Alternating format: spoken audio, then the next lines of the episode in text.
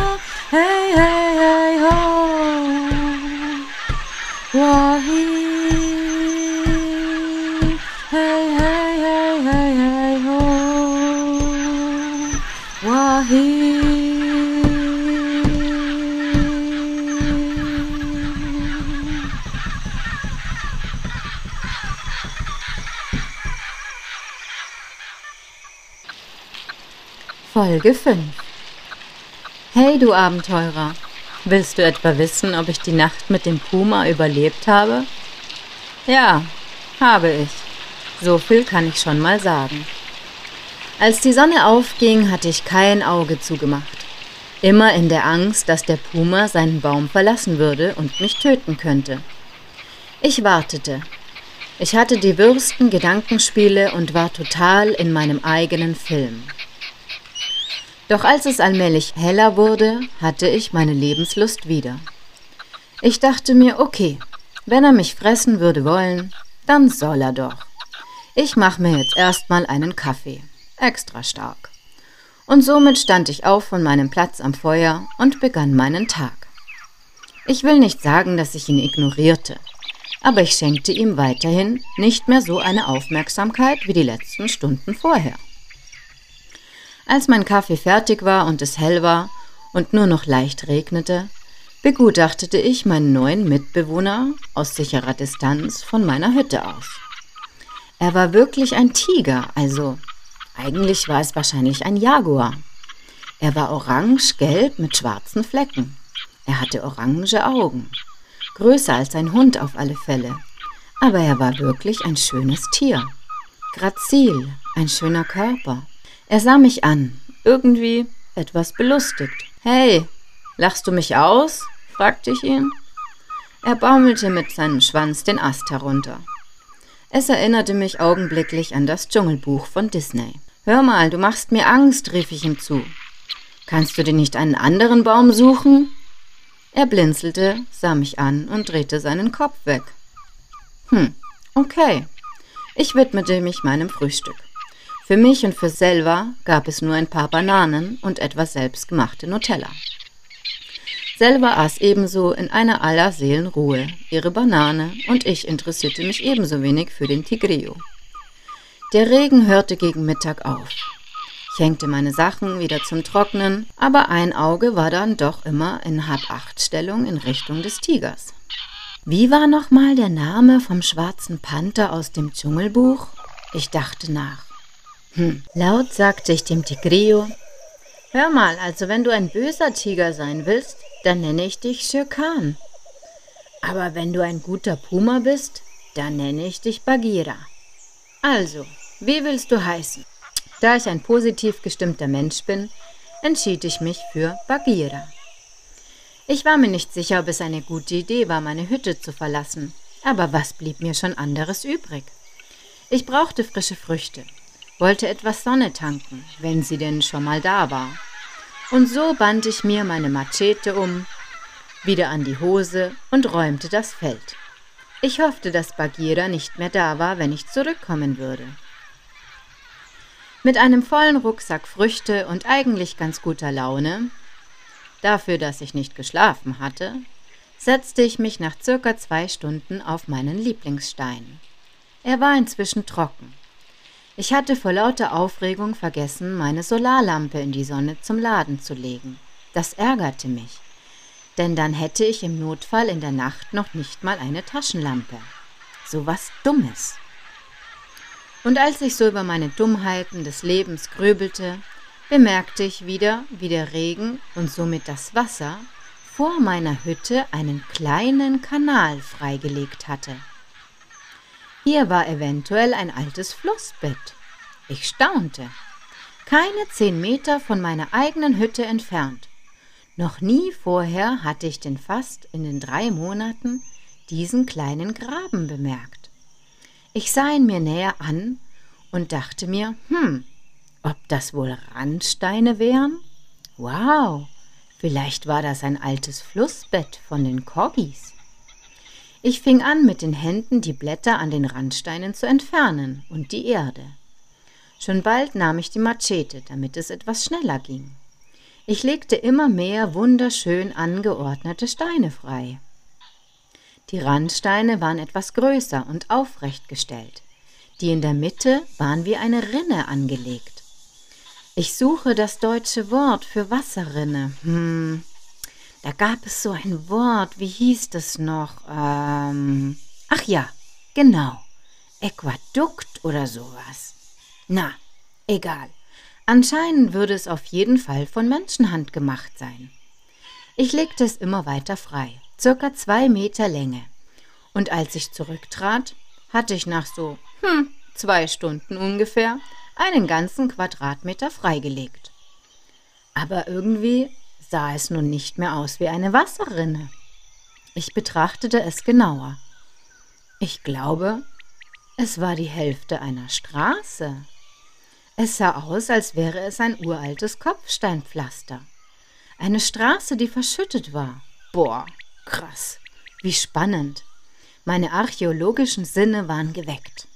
Als die Spanier im 15. Jahrhundert die Kogis vertrieben und fast ausgerottet hatten, war wohl hier ein Weg, sowas wie eine Straße. Doch danach hatte sie nie mehr jemand benutzt, so viel stand fest. Erschöpft von dem Tag, aber wirklich glücklich, kehrte ich nach Hause in meine Hütte zurück. Hm, und da war er immer noch, mein Freund der Tigrillo.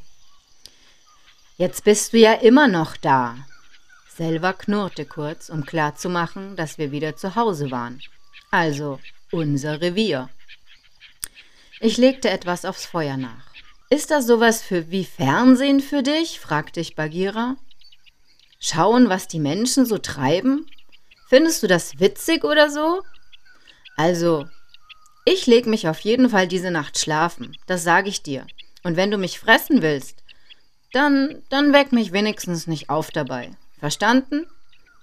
Der Tiger sah mich gelangweilt an. Natürlich ging ich früh schlafen, denn hm, wer die ganze Nacht nicht schläft, der war hundemüde. Außerdem hatte ich Muskelkater von dem Erdschichten beseitigen von der Straße. Aber alle meine archäologischen Sinne sagten mir, ah, das war was ganz Außergewöhnliches. Ich glaube, ich bin auf was richtig Cooles gestoßen. Gleich morgen, morgen in der Früh, falls ich noch lebe, wollte ich anfangen, um dort weiter wegzuschaufeln.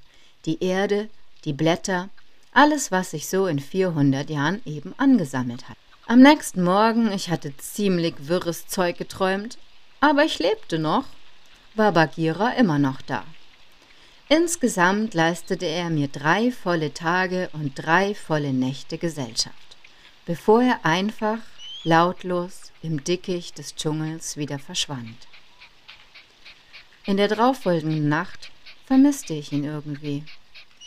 Am Schluss hatte ich fast das Gefühl, er würde mich beschützen. Hm, komisch, oder? Aber so wandeln sich doch manchmal die Dinge. Als ich die Straße freilegte, Meter für Meter, dachte ich viel nach. Ich glaube, Bagheera wollte mich nie töten. Er war nie auf Futtersuche, zumindest kam es mir so vor. Nun, sicher, er würde auch nicht mein bester Freund werden, so wie selber. Aber doch hatte ich keine Angst mehr von ihm. Mir fiel auf, dass ich bei allem, was mir Neues begegnete im Leben, anfangs immer Angst hatte. Das erste Mal. Aber das zweite Mal schon war ich nur noch skeptisch und vorsichtig. Spätestens aber ab dem dritten Mal war ich eigentlich entspannt. Egal ob es ein Tigrillo war, eine Tarantula oder irgendwelches anderes Getier. Nur das mit den Schlangen, also das hatte ich nicht ganz so drauf. Nach Berties Tod hatte ich immer noch ziemlich Angst und zog tatsächlich auch in der Regenzeit wieder Schuhe an. Vorher lief ich immer barfuß. Aber seit der Regen fiel, dachte ich mir, hm, ich glaube, Gummistiefel wären nicht schlecht. Das tat ich dann auch. Ich hatte schwarze Gummistiefel von Anfang an dabei. Nur anfangs benutzte ich sie kaum bzw. sehr, sehr wenig. Ich liebte es, barfuß zu laufen. Alles, was mir eingetrichtert wurde, was Angst machen sollte, also das Trampen alleine als Frau oder im Dschungel wohnen alleine oder in Kolumbien sein oder keine Ahnung, was die Menschen mir alles gesagt hatten. Aber es machte mir keine Angst. Ich hatte nichts davon, die ganze Zeit in Angst zu leben. Ich wollte, ich wollte es fühlen, ich wollte wissen, ob es nun mal wirklich so ist. Es arbeitete in mir. Sicher. Ich dachte mir, sein Bauchgefühl, das ist schon auch wichtig. Und das hatte ich. Ich habe immer auf mein Bauchgefühl gehört, in all den Jahren. Auch auf den Instinkt und die Intuition. Aber trotzdem, es klappte doch wirklich sehr, sehr gut. Ich wurde immer wieder besser und immer wieder schulte ich mich selber meiner Angst gegenüber. Nun hatte ich endlich meine Depression in der Regenzeit überwunden. Aber es gab immer noch dieses Problem mit der Brücke. Ich hatte es kaum ausgedacht, hörte ich Schritte. Der Schreiner. Er rief mir schon von weitem zu. Na, du lebst noch? Du bist wirklich eine total verrückte Deutsche, was? Jeder im Dorf dachte, du würdest kommen und würdest die Regenzeit bei uns verbringen. Aber du warst wirklich die ganze Zeit hier. Du bist ja echt total krass. Total verschmutzt, in Gummistiefeln, dreckigen Pants, verfilzten Haaren, stand ich da und grinste. Ja, ich lebe noch, rief ich ihm zu. Ich kann's eigentlich selbst kaum glauben. Ich gestand ihm, dass ich so ziemlich viel erlebt hatte. Wir setzten uns auf einen Stein und er erzählte mir, dass er die Brücke neu gebaut hatte. Er hatte mir Lebensmittel mitgebracht und ich war ihm unglaublich dankbar dafür. Heute Abend koche ich für uns, rief ich ihm zu. Hättest du Lust? Willst du hier schlafen? Ich habe noch eine Hängematte. Gut, abgemacht. Wir aßen wie Könige in dieser Nacht. Was machst du da? Was ist das? Eine Straße oder sowas? Der Schreiner zog eine Augenbraue hoch und begutachtete mein Werk, das ich die letzten Tage gemacht hatte. Nun, nun war es deutlich ersichtlich, dass dies eine alte Straße war. Der Schreiner allerdings war der Besitzer des Grundstücks. Ja, das stimmt, sagte er, das ist eine Straße. Er nickte. Aber ich bin nicht nur der Eigentümer oder der Besitzer. Denn die Kogis ist laut Gesetz auch so verankert. Ihnen gehört alles, was man nun findet. Alles an alten Sachen, die aufgedeckt werden oder gefunden werden, gehört den damals Vertriebenen. Das steht ihnen zu.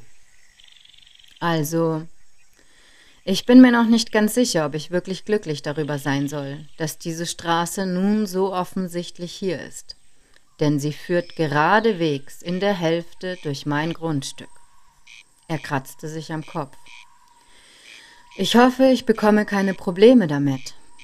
Hm, das wollte ich auch wieder nicht. Ich hatte gehofft, er würde sich freuen. Ja, meinst du denn, ich soll alles wieder verschütten? Logischerweise wäre es denn. Wenn du es nicht möchtest, also natürlich kann ich kann ich die Straße auch wieder zumachen, kein Problem, aber nein, lass mal. Ich ich werde mich erkundigen und dir Bescheid geben. Okay, gut, das war ein Deal. Ich wollte sowieso einige Tage nach Minka, da ich immer noch den Plan hatte, alle meine Sachen zu waschen und essen zu gehen. Ich beschloss, am nächsten Tag schon mit dem Schreiner nach Minka zu laufen. Doch heute Abend wollte ich für uns beide kochen. Ich möchte im Übrigen dem Schreiner seinen Namen nicht nennen, da ich mir seine Erlaubnis nicht habe einholen können. Dementsprechend nenne ich ihn nur der Schreiner. Er blieb, und er trocknete sich an die Hängematte am Feuer, und wir machten uns einen gemütlichen Abend. Das erste Mal seit Ewigkeiten, gefühlte Ewigkeiten, redete ich wieder mit einem anderen Menschen. Es war kein Hund, es war kein Tiger, sondern ein, ein wirklich echter Mensch. Es war ein tolles Gefühl. Das kann man sich so gar nicht vorstellen, klar, weil man ja eigentlich normalerweise immer von Menschen umgeben ist. Aber wenn man so lange alleine war, dann war es auf einmal etwas Besonderes, tatsächlicherweise. Und so erzählte ich ihm von meinen Ängsten, von Bagheera, dem Tigrio und von dem Koggi-Kind. Er schaute erstaunt auf. Ein Kind war hier? Ja, bekräftigte ich. Ich beschrieb es ihm detailliert, die ganze Situation. Hm, also ist die Straße auch schon bekannt bei dem Urvolk schlussfolgerte er damit. Na ja, das Kind war vor einigen Wochen schon hier, meinte ich. Tch, das spielt keine Rolle. Wenn sie in der Nähe sind, dann beobachten sie dich auch.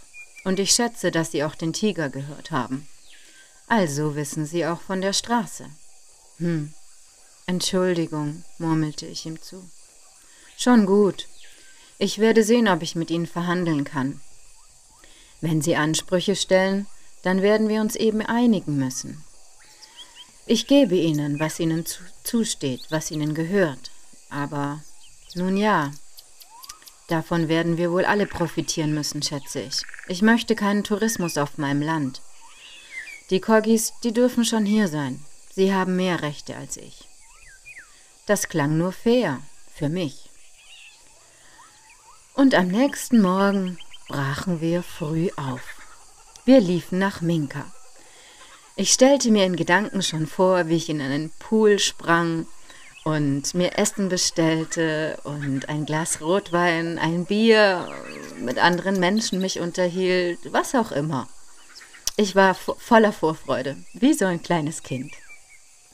Genau, ich wollte stundenlang telefonieren über WhatsApp mit meiner Familie, vielleicht auch mal nach Santa Marta fahren und Mila besuchen und ja, tanzen gehen, einen Typen aufreißen. Das alles beschloss ich. Erst bestaunte ich die tolle neue Brücke, die der Schreiner gebaut hatte. Das Wasser war zurückgegangen und ich war froh, wieder einen Zugang zum Dorf zu haben.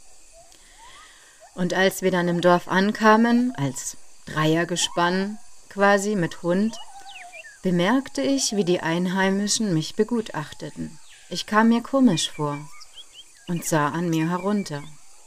Naja, ich war jetzt natürlich nicht gerade im Sonntagsoutfit. Ich war dreckig, abgemagert und dünn, hatte eine Machete an der Hose gebunden und meine Haare, mein Gesicht, alles sah ebenso aus, wie wenn man mehrere Monate im Dschungel wohnt. Ich bat den Schreiner, warte mal ganz kurz, ich, ich, ich glaube, ich muss, ich muss mich erst frisch machen, ich muss in die nächste Entienda gehen also so ein kleiner Tante-Emma-Laden. Ich fragte nach einer Toilette. Si, Signora, antwortete die Dame hinter der Theke und öffnete mit großen Augen mir die Toilettentür. Ich hatte seit fast drei Monaten in keinen Spiegel mehr geschaut. Aus dem wohlgenährten Mädchen, das in makelloser Uniform in einem Fünf-Sterne-Hotel gearbeitet hatte, immer tiptop geschminkt, totale Businessfrau, sah ich mein Spiegelbild nun das erste Mal an und erschrak. Hm. Ich war super, super dünn. Ich sah aus wie aus einem SOS-Kinderdorf. Meine Haare waren teilweise schon filzig, das Blond war mehr braun, ebenso wie meine Arme und Beine. Klar, sie waren braun von der Sonne, aber eigentlich einfach nur dreckig. Meine High Heels aus dem Hotel hatte ich eingetauscht gegen schwarze Gummistiefel, fast kniehoch. Du meine Güte. Also so würde ich keinen Typen aufreißen. Das steht fest. Puh. Ich wusch mich. Ich zupfte mir die Haare so gut es ging irgendwie etwas zurecht und fragte die Dame an der Theke, ob sie mir helfen könne. Mich, mh, mm, nennen wir es so, etwas aufzuhübschen vielleicht? Sie brachte mir Shampoo, Duschgel, Wimperntusche, Make-up, Parfüm, Deo-Roller, einen neuen Bikini, eine neue kurze Hose aus der Kinderabteilung und ein T-Shirt mit der pinken Aufschrift Supergirl. Tch, oh Mann. Ihr habt echt Humor, ihr Kolumbianer. Hm. Naja gut, wenigstens besser als nichts. Nun gut, ich wusch mir meine Haare unter dem Waschbecken, sowie mit dem alten Handtuch den ganzen Körper, kaschierte meine Augenringe so gut es ging und legte mir neue Identität Supergirl an in Pink. Einen BH trug ich schon seit einiger Zeit nicht mehr. Ich kaufte mir noch eine Bürste, die passende Spülung dazu, damit ich meine Haare überhaupt noch bürsten konnte, eine Packung Zigaretten, eine Tafel Schokolade. Als ich bezahlte, war ich circa eine Stunde in der Entienda. Hm. Naja, einigermaßen hatte es was gebracht. Ich sah aus, naja, sagen wir mal so, wie ein Mensch. Nun, mein Backpack, meine Gummistiefel in Schwarz und die Machete an der Hose ließen weiterhin auf meine Lebenskünste im Dschungel schließen. Dachte ich zumindest. Der Schreiner und selber standen gegenüber am Straßenrand und kauften sich Arepas. Ich gönnte mir auch einen. Er sah zu mir und fing das Pfeifen an. Pff, komm schon, ich winkte ab. Supergirl. Oh Mann, er lachte. Er lachte sich tot. Ich wurde knallrot. Naja, Schnauze einfach. Ich geb mir mein Bestes. Sie hatten sonst nichts in meiner Größe, fügte ich zu meiner Verteidigung hinzu. Ja, jeder Mototaxister, jeder Fußgänger, jeder Straßenverkäufer und eigentlich so ziemlich jeder in Minka starrten mich an. Minka ist ein Dorf, weißt du, der Schreiner fing an zu erzählen. Nun, ich habe schon einigen Leuten abends beim Bierchen erzählt, dass du da draußen allein im Busch bist, gestand er mir. Du hast was? Ernsthaft? Ich blieb stehen und schaute ihn an. Du kannst doch nicht einfach wildfremden Leuten erzählen, dass ich da draußen alleine im Busch bin. Ganz ehrlich, die könnten mich vergewaltigen und es würde ich noch nicht mal einer mitkriegen. Blödsinn. Wenn einer dich vergewaltigen würde, dann würde er schon warten, bis du hier bist. Glaubst du allen Ernstes, ein Einheimischer würde, würde 45 Minuten einfach laufen, nur um dich da draußen zu vergewaltigen? Also jetzt bild dir mal nicht sonst was auf dich ein. Aber ja, ich geb's zu, Supergirl. Also, ich hab's ein paar Leuten erzählt, sagen wir mal so. Ich biss von meinem Arepa ab. Mal abgesehen davon, es schmeckte himmlisch. Es war nur ein billiger Maisfladen gefüllt mit Fleisch und Gemüse. Irgendwie sowas wie Döner. Aber er war gottverdammt gut. Er war richtig, richtig lecker. Nun ja, auf jeden Fall kennen mich wenigstens einige hier, hm? stammelte ich mit vollem Mund. Ich merk's. Also wirklich alle glotzten mich an, als wäre ich ein Alien. Es war furchtbar. Selbst in der neuen Aufmachung. Man sah anscheinend, dass wohl ich diese verrückte blonde Deutsche sein musste. Naja, egal. Ich hatte selten einen guten Einstand bei irgendwelchen Menschen. Also, warum nicht auch in so einem Dschungeldorf? Ich rief mir einen Mototaxista, verabschiedete mich vom Schreiner und fuhr ein paar Straßen weiter ins Rio Elemento. Es war das im Moment angesagteste Hostel in der Nähe und ich kannte seine Besitzer. Sie hatten einen riesigen Pool direkt am Fluss, gute Küche und Einzelzimmer. Naja, Selva rannte neben dem Motorrad her und als wir vor dem Hostel hielten, wollte ich zahlen. Der junge Kolumbianer lud mich sofort auf ein Bierchen ein. Er stellte mir alle möglichen Fragen, was ich denn da draußen alles erlebt hatte, und er wollte alles ganz genau wissen. Es war ein Fehler, es ihm zu erzählen. Im Nachhinein ist man aber immer schlauer. Er erzählte es allen Mototaxistas und allen Menschen drumrum.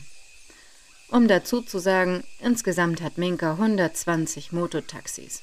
Also, wenn er sie nicht erreichte, dann die Dame aus dem Entienda-Laden, aus dem Tante-Emma-Laden, denn die, die erzählte es anscheinend dem Rest vom Dorf.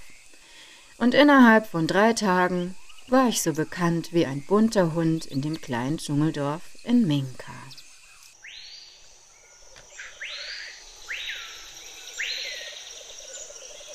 Hey ya mayo